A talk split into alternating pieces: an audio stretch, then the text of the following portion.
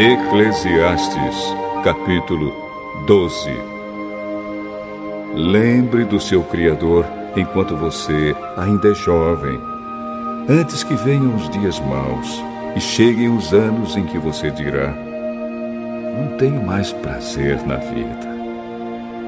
Lembre dele antes que chegue o tempo em que você achará que a luz do sol, da lua e das estrelas perdeu o seu brilho e que as nuvens de chuva nunca vão embora.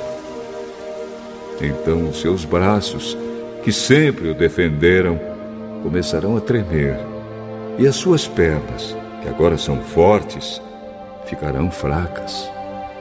Os seus dentes cairão e sobrarão tão poucos que você não conseguirá mastigar a sua comida.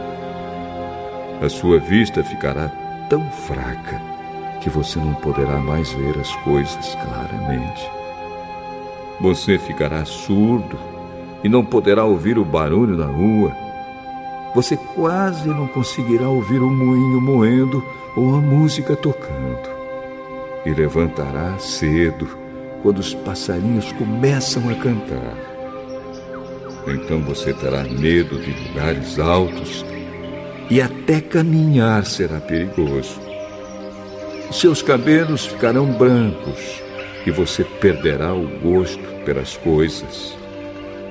Nós estaremos caminhando para o nosso último descanso.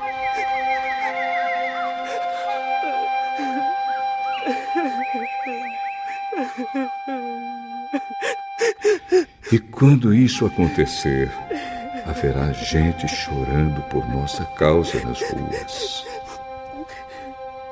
A vida vai se acabar como uma lamparina de ouro que cai e quebra quando a sua corrente de prata se arrebenta. Ou como um pote de barro que se despedaça quando a corda do poço se parte. Então o nosso corpo voltará para o pó da terra de onde veio, e o nosso espírito voltará para Deus que o deu. É ilusão, é ilusão, diz o sábio, tudo é ilusão.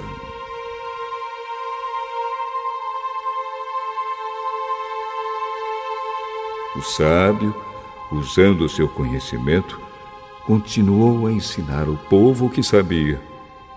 Ele estudou, examinou e pôs em ordem muitos provérbios.